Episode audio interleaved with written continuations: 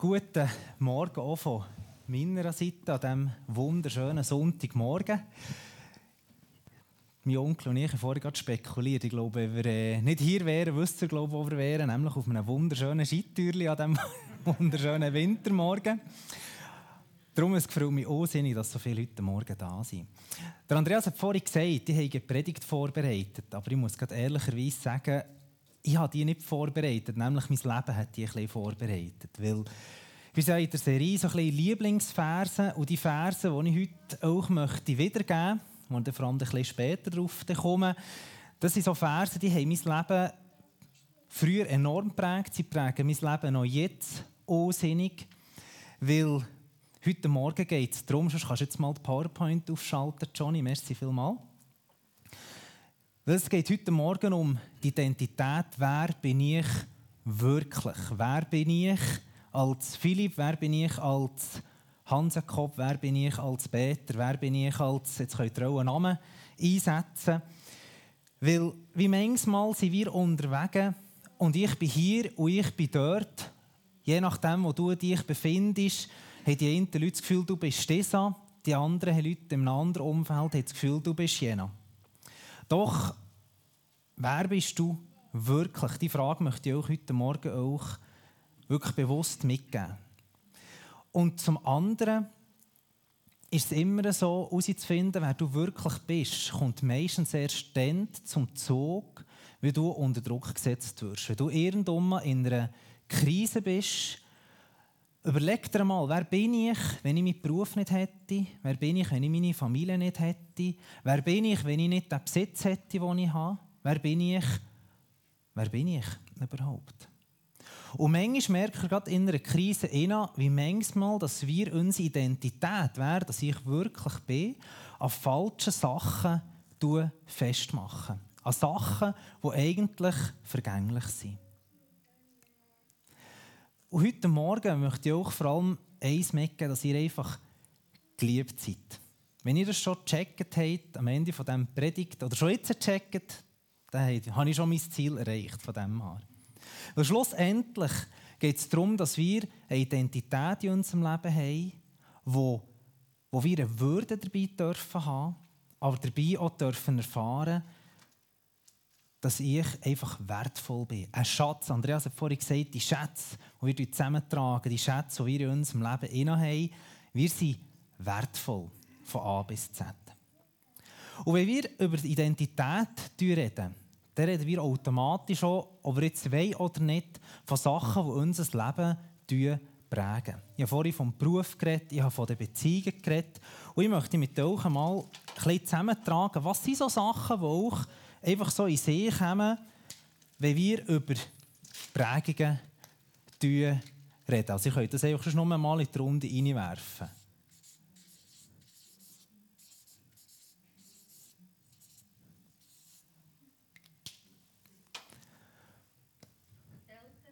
Die Eltern, genau.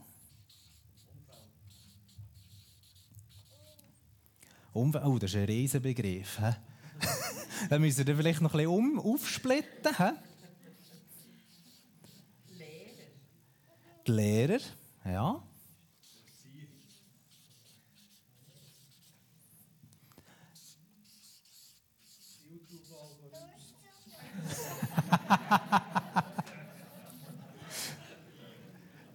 sehr, sehr guter Ding in heutiger Zeit, genau. Ich tue einfach das so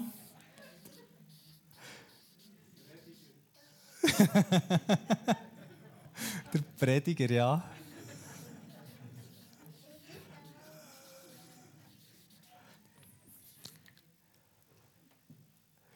Kommt noch schon etwas in Sinn? Umfeld, eben, da gehört, eigentlich kann man fast alles da drin, das Umfeld. Die Medien, YouTube, die wird das noch da dazu. He? Jetzt habe ich es gerade nicht verstanden. Bibel. Bibel? Ja, wir haben doch ein Christ hier im Haus.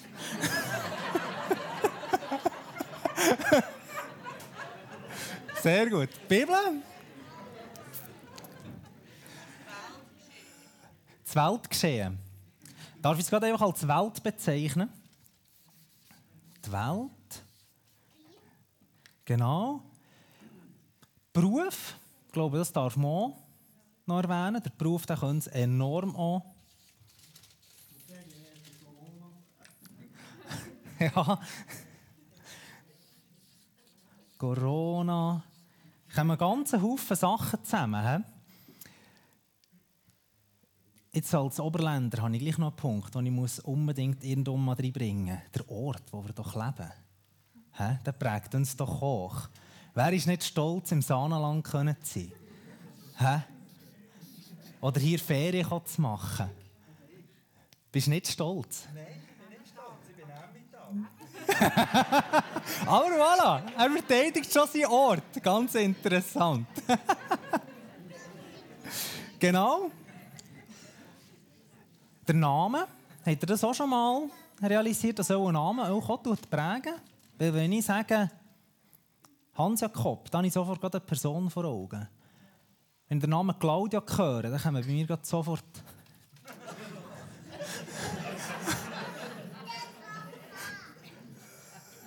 Respektiv. voilà. Ganze Haufen Sachen, die wir prägt sind. Ich glaube, die Liste könnten wir noch ein bisschen weiterführen. Aber habt ihr gemerkt, bei all diesen Sachen, es vorhin ein beim Namen Claudia, sofort haben wir gerade ein Bild von etwas. Wir reden von Corona. Ich weiß jetzt nicht, ob das positiv oder negativ ist im Moment. Das ist heute Morgen nicht mein Thema, möchte ich auch ganz klar betonen. Aber sofort haben wir gerade ein Bild von jemandem. Oder von etwas. Von dem her. Die Eltern, positiv, negativ. Sofort haben wir irgendwie ein Bild von jemandem. Und das ist enorm gefährlich, aber es kann positiv sein. Es hat so klein wie beide Seiten in diesem Ganzen. Und wenn ihr jetzt das Gefühl habt, ja, ja gut, ich bin doch nicht so prägt, ich bin völlig frei, möchte ich mit euch einen kleinen Check machen. Eine kleine Umfrage, wenn ihr das Gefühl habt, ihr seid von dem nicht unbedingt betroffen, mal ich Fragen in die Runde. Wer kennt das Gefühl vom Selbstzweifel? Wer zweifelt manchmal an sich selber? Doch, ein bisschen die Hände durch. Wer hat das Gefühl, er sei manchmal nicht so viel wert? Minderwertigkeitsgefühl. Jawohl. Wer hat manchmal so das Gefühl von der Leere in sich? Einfach so, ah, jetzt ist einfach gerade fertig. Kenne ich auch. Wer ist heute Morgen oder schon letzte Woche mal vor einem Spiegel gestanden und hat festgestellt, ich habe auch schon besser ausgesehen als heute Morgen.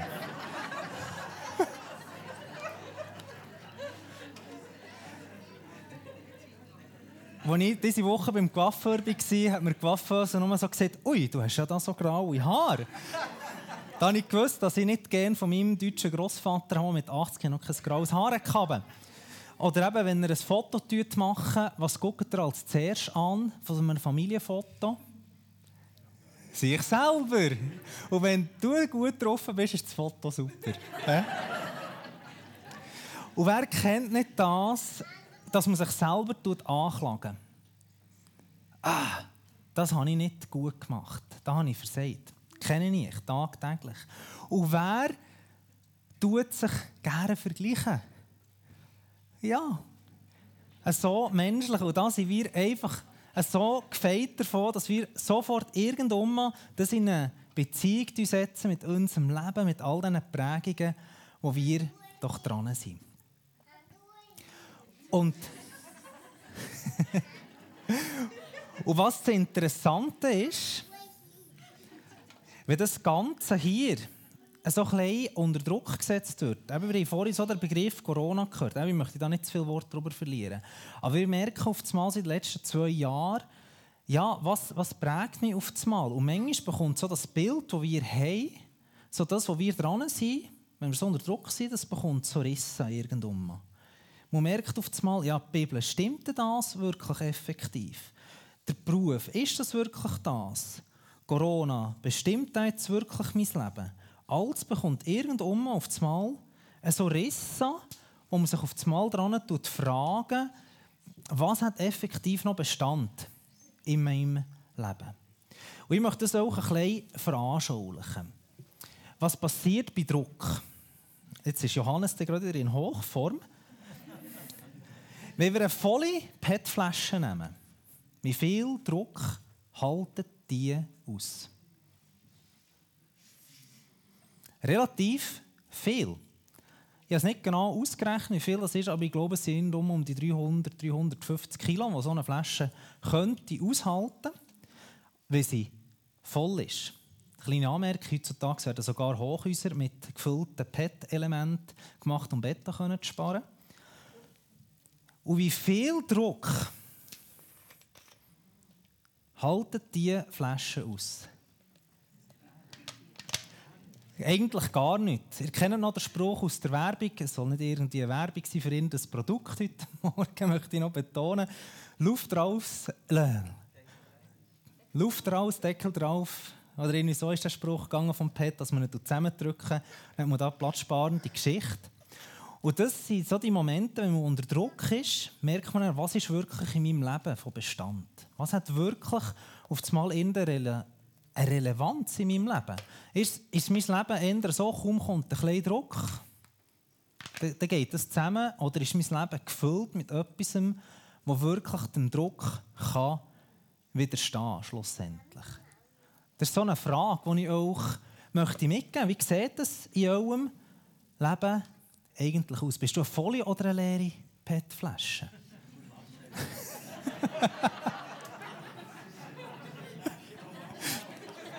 Die Flasche bitte auf draus nehmen.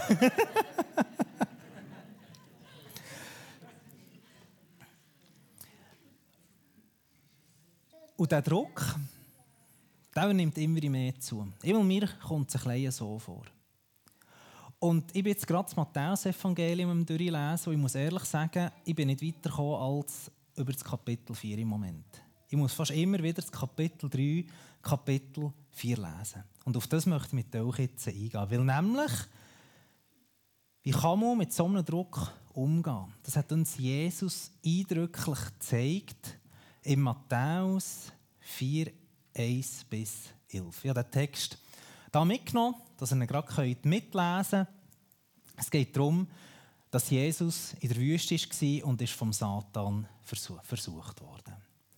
Da wurde Jesus vom Geist in die Wüste geführt, damit er vom Teufel versucht würde. Und da er 40 Tage und 40 Nächte gefastet hatte, hungerte ihn. Ja, ist logisch.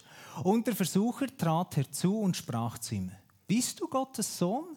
So sprich, dass diese Steine Brot werden. Er aber antwortete und sprach, es steht geschrieben, der Mensch lebt nicht vom Brot allein, sondern von einem jedem Wort, das aus dem Mund Gottes geht. Da führte ihn der Teufel mit sich in die heilige Stadt und stellte ihn auf die Zinne des Tempels und sprach zu ihm, bist du Gottes Sohn, so wirf dich hinab, denn es steht geschrieben, er wird seinen Engeln für dich Befehl, Befehl geben und sie werden dich auf den Händen tragen, damit du deinen Fuß nicht an einem Stein stößt.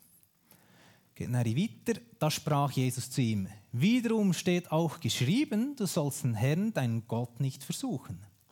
Wiederum führte ihn der Teufel mit sich auf einen sehr hohen Berg und zeigte ihm alle Reiche der Welt und ihre Herrlichkeit und sprach zu ihm, das alles will ich dir geben, wenn du niederfällst und mich anbetest. Da sprach Jesus zu ihm, Weg mit dir, Satan. Denn es steht geschrieben, du sollst anbeten den Herrn, deinen Gott, und ihm allein dienen.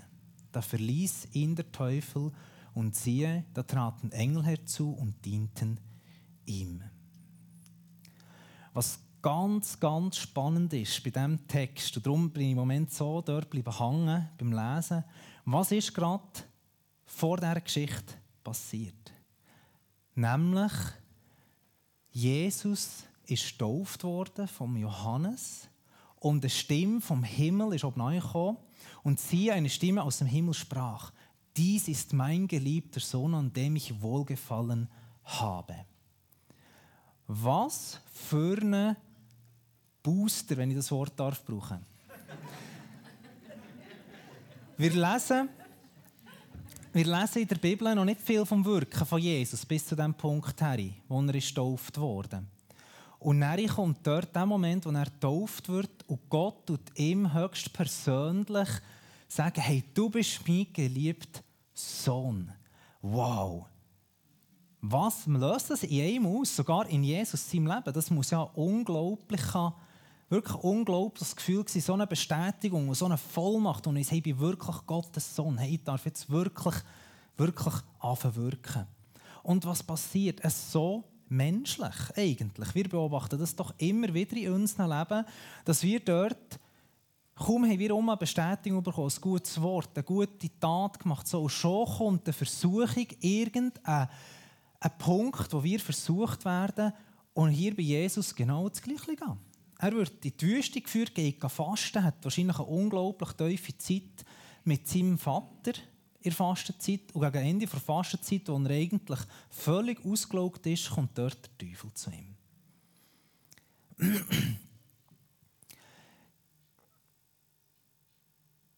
Was dort interessant ist,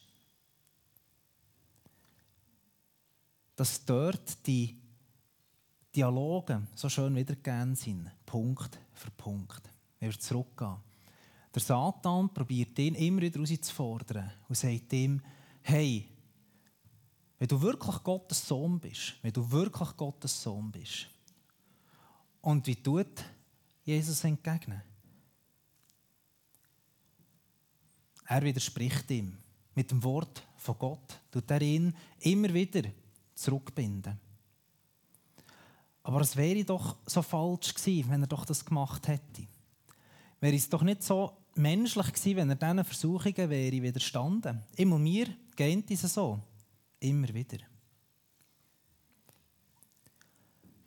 Warum geht dort Jesus nicht auf die Vorschläge drauf ein? Weil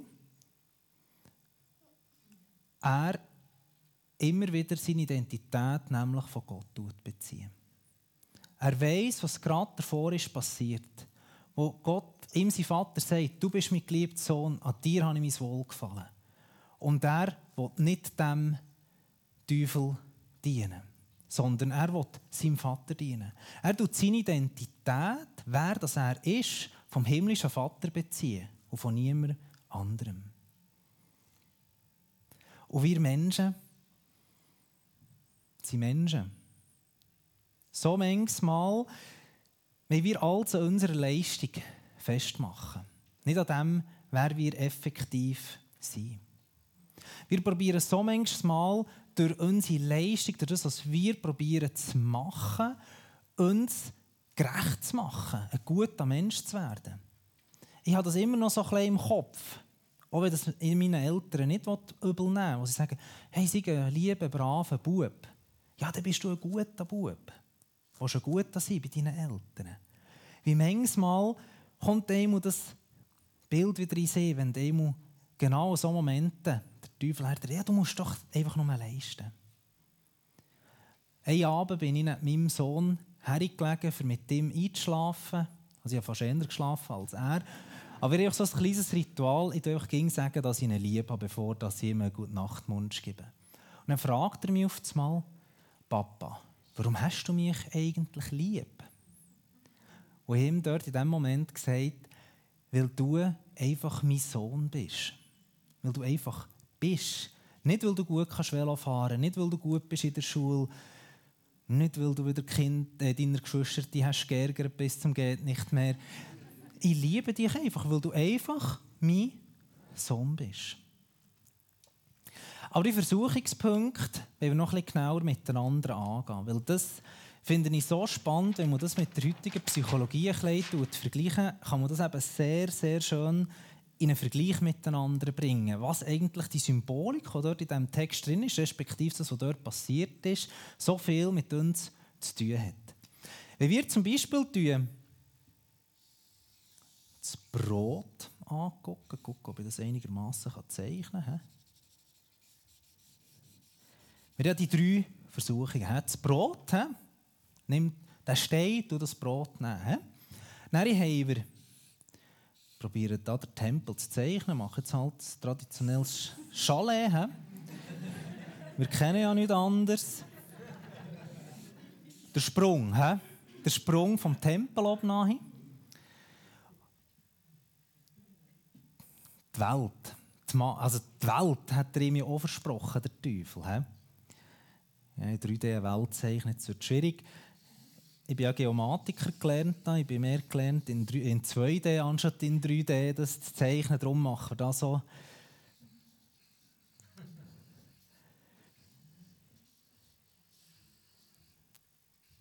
Ja, ihr kennt es, das sollte so die Welt darstellen. Ungefähr. Also das sollte Italien sein und das Afrika. Ja, ist ja gleich. Was hat das Brot mit unserem Leben zu tun? Lebensmittel. Hey, der war 40 Tage lang in dieser Wüste unterwegs. Und es ist verständlich, dass der Hunger hatte. Ich glaube, wer von uns hätte dort nicht Hunger? 40 Tage. 40. Hey, stell noch mal vor. Also ich bin aber schon fertig, wenn ich einen Tag gefastet habe. Und er hat das 40 Tage gemacht. Hier das Essen. Was ist das Essen für uns? Eine Sicherheit, dass wir am nächsten Tag auch noch Kraft haben und mögen.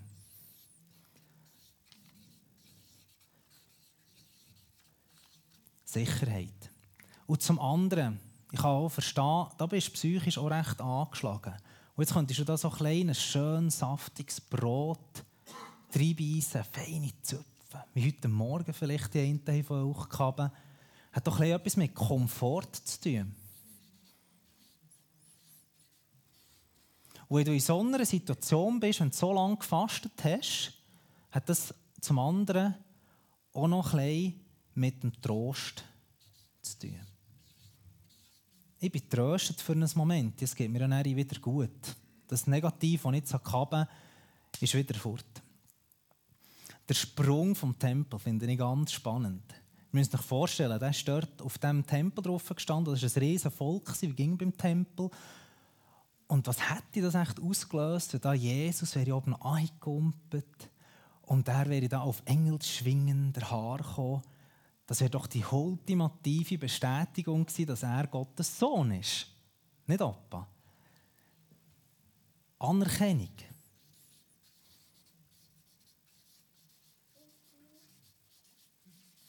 Wir streben so nach Anerkennung. Wir wollen jemand sein, wir wollen jemand gelten.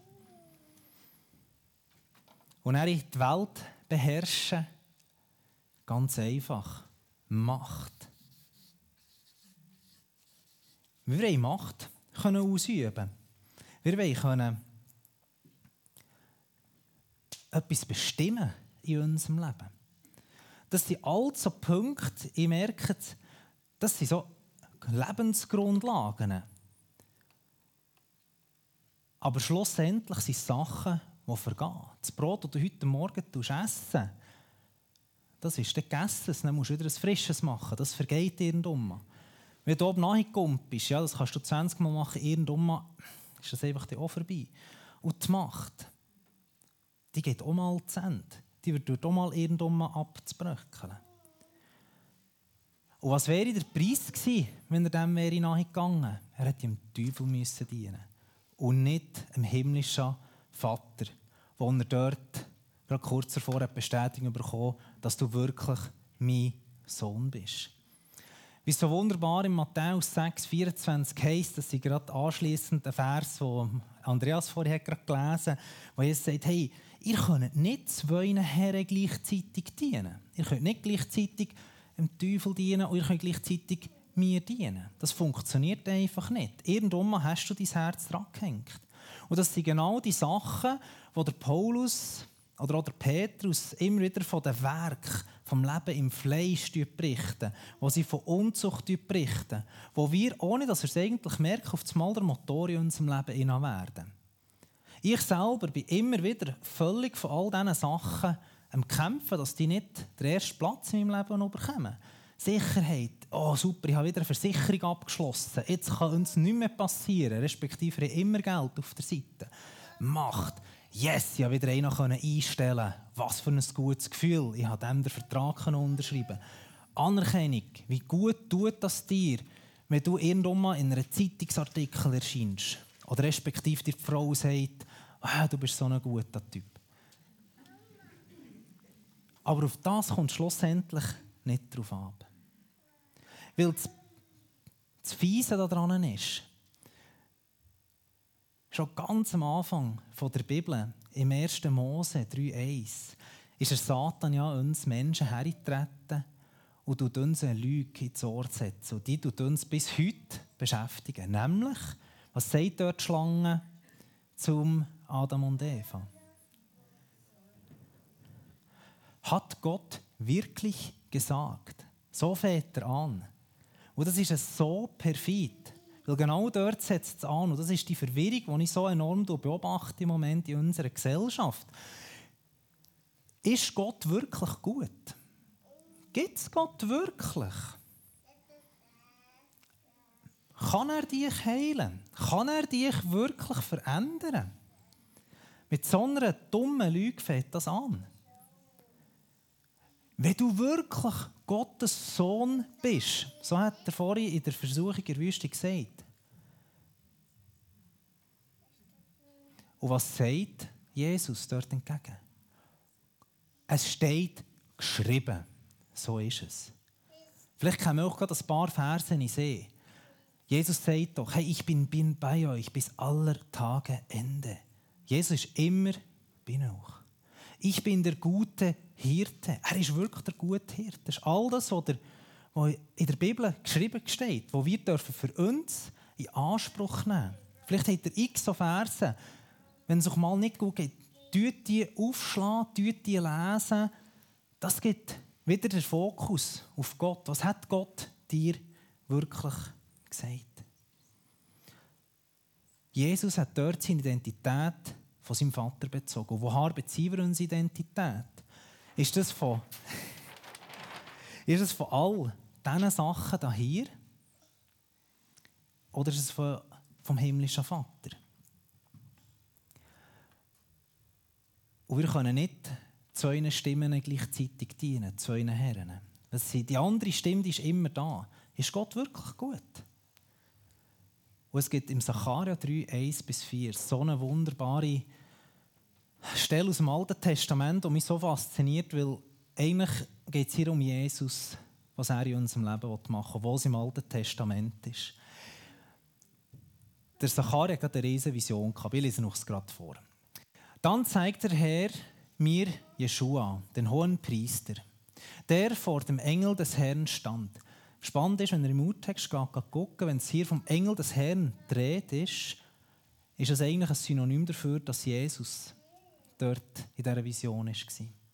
Zu Rechten des Engels stand der Satan und verklagte Jeschua. Und der Herr sprach zum Satan: Ich, der Herr, weiß deine deine Klagen zurück, Satan. Ja, der Herr, der Jerusalem erwählt hat, weist deine Klage zurück. Dieser Mann ist wie ein Holzscheit, das aus dem Feuer gerissen wurde. Jeschua trug schmutzige Kleider, als er vor dem, vor dem Engel stand. Deshalb sagte der Engel zu den anderen, die vor ihm standen, zieht ihm die schmutzigen Kleider aus. Und zu Jeschua sagte er, Hiermit habe ich deine Sünde von dir genommen und lass dir jetzt festliche Kleider anziehen. Wir müssen aufpassen. Sie gingen beide Stimmen ein bisschen in unserem Leben. Aber wir müssen uns entscheiden, auf welche Stimme ich hören. Ist es die Stimme von Jesus, wo er zu dir kommt, der die dreckigen Kleider ab dem Leib reissen und dir einen neuen Mantel gibt? Oder ist es immer, dass du in dieser Anklage leben und sagen, ja, nein, ich will doch eigentlich dir dienen, aber ich bin so schlecht, ich kann es ja gar nicht. Mein Vater war schon immer so. Gewesen. Meine Mutter hat mir das immer so gesagt. Im Beruf sagen sie mir immer wieder das. Nein, du bist mehr, weil du vor Jesus reingewaschen bist. Du auf die richtige Stimme hören. Und schlussendlich haben wir einfach die Möglichkeit, entweder in der Sünde weiterzuleben in diesem zerbrochenen Gebilde. Oder wir haben die Möglichkeit, in der Ewigkeit bei Jesus zu sein, geheiligt. Ich habe mal so ein wunderbares Zitat gehört, das möchte ich auch vorlesen. Der Teufel kennt deinen Namen, er ruft dich aber bei deiner Sünde. Gott kennt deine Sünde, er aber ruft dich bei deinem Namen. Das ist so ein schönes Ding, wo eigentlich in diesem Text wieder ganz ist. Der Satan will dich nur schlecht machen, zeigen, was alles du schlecht gemacht hast in deinem Leben, was nicht funktioniert. Und Jesus auf der anderen Seite, er weiß es haargenau, was du Schlechtes gemacht hast. Aber er ruft dich ganz bewusst bei deinem Namen. Weil Gott ist schlussendlich gnädig in deiner Unvollkommenheit. Gott ist gut, sogar in deiner Unvollkommenheit, in deiner Suche nach, nach Trost, nach Anerkennung, nach Macht ist Gott gut und ist bei dir. Und vergibt dir, weil er genau weiß, was ist. Weil er will schlussendlich nur eins, dass du merkst, dass er der liebende Vater bist. Dass du einfach darfst sein, wer du bist. Und dort hat mich der Vers aus dem Römer 8,15 so tief berührt. Was heißt, denn ihr habt nicht einen Geist der Knechtschaft empfangen, dass ihr euch abermals fürchten müsstet, sondern ihr habt einen Geist der Kindschaft empfangen, durch den wir rufen, aber lieber Vater. Wenn du dich für Jesus entschieden hast, darfst du das für dich in Anspruch nehmen. Aber lieber Vater, du bist eine neue Identität. Du bist nicht mehr derjenige, der im hinteren ist aufgewachsen wo die Eltern schon immer so waren, sondern du hast einen neuen Vater, den liebenden Vater, der nur das Beste für dich Du bist ein Erb von ihm. Du bist ein geliebter Sohn, du bist eine geliebte Tochter. Und das hat Auswirkungen für dein Leben. Und ein weiterer Vers, der dann zumal mein Leben enorm hat verändert das bedeutet aber, wer mit Christus lebt, wird ein neuer Mensch. Er ist nicht mehr derselbe, denn sein altes Leben ist vorbei. Ein neues Leben hat begonnen. Was für eine Zusage. Das sind für mich die Verse, die mir immer wieder neue Identität geben. Der Vers hat mich vor gut 20 Jahren so enorm geprägt dass ich weiss, hey, ich habe eine neue Identität. Das Alte ist vergangen, hey, ich bin frei von meinem Alten. Es ist noch gar nicht so lange her, etwa gut anderthalb Jahre, und mir einer auf einer Baustelle hat gesagt, du bist doch ein weil er so verrückt war auf mich. Excuse, wenn ich das Wort hier in diesem Raum brauche. Aber wenn ich nicht den Vers in meinem Leben hätte und weiss, dass das nicht stimmt, was hätte das mit mir gemacht? Das kann dein Leben völlig über den Haufen werfen, wenn jemand dir das direkt so in den Kopf sagt. Und stattdessen habe ich diesen Mann gesegnet, habe ich ihm den Frieden ausgesprochen. Und ich muss ehrlich sagen, Miriam hat mir noch ein dabei geholfen, weil einfach so hat es mich schon gerade ein bisschen aufgeregt. Weil ich bin ein neuer Mensch. All das, was hier war, da drüber, ist neu Jesus. Der genau weiß, dass die Sachen in deinem Leben drinnen sind, die dich kaputt machen immer wieder ins alte Fahrwasser zurückholen. Aber du kannst das entschieden von dir weisen. Weil du weißt, hey, ich gehöre zu ihm. Ich habe eine neue Identität bekommen. Ich gehöre zu Gott. Und da gibt es für mich so ein wunderbares Sinnbild, für das nochmal ein bisschen zu veranschaulichen. Dann komme ich dann schon bald zum Schluss. Nämlich das Bild hier. Ich, nicht die Polizei, die da nicht irgendwie eine Rekrutenschule machen oder so, sondern wenn sie die Ausbildung abgeschlossen haben, wenn sie sich entscheiden, mal, jetzt bin ich pervertierter Polizist, tun sie bewusst das machen. Das ist auch ein bisschen unsere Bekehrung. Wenn wir uns für Jesus entscheiden, bin ich auf einmal bin ich auf einmal ein Polizist. Ich bekomme die Marke. In dem Sinne, darfst mir die anstecken und was passiert, wenn du ein pervertierter Polizist bist und der dir auf der Straße begegnet. Wenn der so dort steht und du mit dem Auto kommst, zu fahren und er so macht, was machst du? Du gehst sicher stellen. Sonst hast du ein anderes Problem. Weil vielleicht hast du jetzt ein grösseres Problem.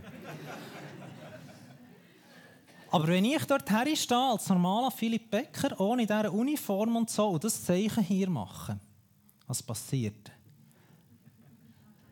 Er fährt einfach nebenan vorbei. Vielleicht stellt er noch und fragt, hast du ein Problem? Aber wenn du da stehst, die Marke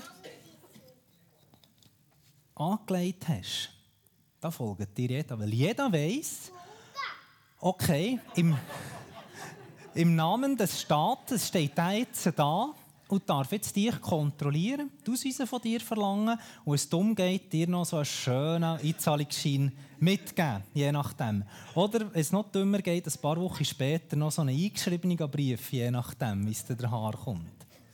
Und das Sinnbild möchte ich auch mitgeben, was passiert, wenn ihr euch für Jesus entscheidet. Hey, wir haben so eine Marke bekommen, wenn wir uns für Jesus entscheiden. Und manchmal passiert es mir, dass ich die Marke eben eher verstecke und nicht mir bewusst bin, dass ich so eine Autorität eigentlich hätte. Weil, wenn ich mich für Jesus entschieden habe, mit ihm unterwegs bin, bin ich, hey, ein neuer Mensch, eine neue Kreatur mit einer Autorität. Gebet werden auf das Mal erhört, was du sagst. Kranke können gesund werden. Der Satan weicht von dir, wenn du ihm sagst, er soll verschwinden. Die Situationen können sich auf das Mal völlig ändern. Und das ist ein Punkt, wo ich selber noch unsinnig dran am Arbeiten bin, Gott in den kleinsten Sachen mir bewusst zu werden, dass ich die Marke eigentlich bei mir habe. Ich habe die Marke. Und ich habe in der letzten Zeit ein bisschen angefangen, jedes Mal beim Arbeiten ist man ja so im Zeug und man probiert, sein Bestes zu geben. Und dann kommt wieder eine schwierige Situation, die macht dem gerade ein bisschen, zieht gerade ein bisschen an. Nein, ich du bewusst dafür beten. Sagen, hey, Jesus, komm du mit in die schwierige Sitzung. Du die Situation hier ändern. Und ich habe wirklich in den letzten ein paar Mal dürfen erleben, dass auf einmal eine Situation, die völlig verkachelt war, auf einmal sich hat ins Gute gewendet. Es ist gut rausgekommen. Ich selber in meinem Leben dürfen vor gut 20 Jahren dürfen erfahren, dass wir einfach gebetet in der Kleingruppe und ich bin geheilt worden von meinem Hüftleiden. Weil wir haben die Jacke an, wir haben die Marke bei uns. Und das ist das, was ich euch heute Morgen möchte mitgeben möchte. Hey, ihr seid geliebte Töchter, geliebte Söhne vom, von Gott, vom Abba, lieben Vater. Und wir haben eine neue Identität. Wir haben eben die neue Bezeichnung. Halleluja. Das ändert alles. Die ganze Perspektive ändert. Und dann hat all das, was wir hier haben geredet oder was ich auch probiert aufzuzeigen, keine Relevanz mehr im Leben. Es beeinflusst euch, ob ihr es wollt oder nicht. Aber ihr könnt es voll nachweisen und sagen, nein, mir geht es hier um das Kreuz. Ich bin eine neue Autorität. Und ich möchte euch ermutigen, wenn euch das angesprochen hat, bleibt dort dran. Ich will jetzt noch still werden, beten und sie hier selber still die Sachen bewegen und tut mal bewusst die Marke wieder anlegen. Gerade in der Lobpreiszeit, die wir jetzt werden haben, in dieser Zeugniszeit, nehmt noch wirklich bewusst die, die Gelegenheit wahr. Wie manchmal haben wir die Gelegenheit, unter der Woche einfach herzuhocken und uns die Gedanken durch den Kopf zu gehen und uns wieder bewusst zu werden, hey, ich bin ein neuer Mensch, ich habe eine neue Identität. Ich bin mehr derjenige, der ich früher war, sondern ich habe Macht, Autorität. Ich bin ein geliebter Sohn, ich bin eine geliebte Tochter. Ja, merci. Jesus, dass wir in dir dürfen neu geboren sein, neu dürfen leben, neu dürfen den Blick auf dich richten. Und das uns jetzt gerade angesprochen und wir merken, dass wir die Identität unbedingt müssen erneuern müssen, dass unsere Idee abgelaufen ist dass du uns, ich jetzt gerade ins Herz reinreden und uns einfach neu auf dich ausrichten, Herr.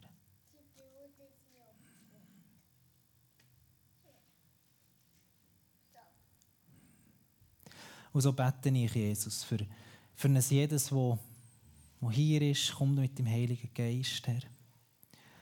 Und du uns wirklich neue Identität in unser Herz hineinschreiben, in unsere Gedanken lassen, hineinprägen, Herr. Merci, dass du grösser bist als alles, was uns niedermachen will. Weil in dir haben wir Kraft und Autorität, Herr. Amen. Und auch gerade in dieser Lobpreiszeit, wenn ihr das Gefühl habt, ihr braucht Gebet oder so, dann kommt zu Andreas oder zu mir. Wir tun, das ist jetzt gerade ein spontan, excuse, gell? Dann kommt zu uns, wir wirklich gerne für euch beten. Und eins möchte ich wirklich betonen, auch wenn das so ein so tönt, aber hey, ich bin völlig noch auf diesem Weg drauf. Ich, ich kämpfe tagtäglich mit diesen Sachen. Und das ist auch völlig normal. Wir müssen immer wieder neu dort dran sein und unsere Blicke ausrichten. Amen.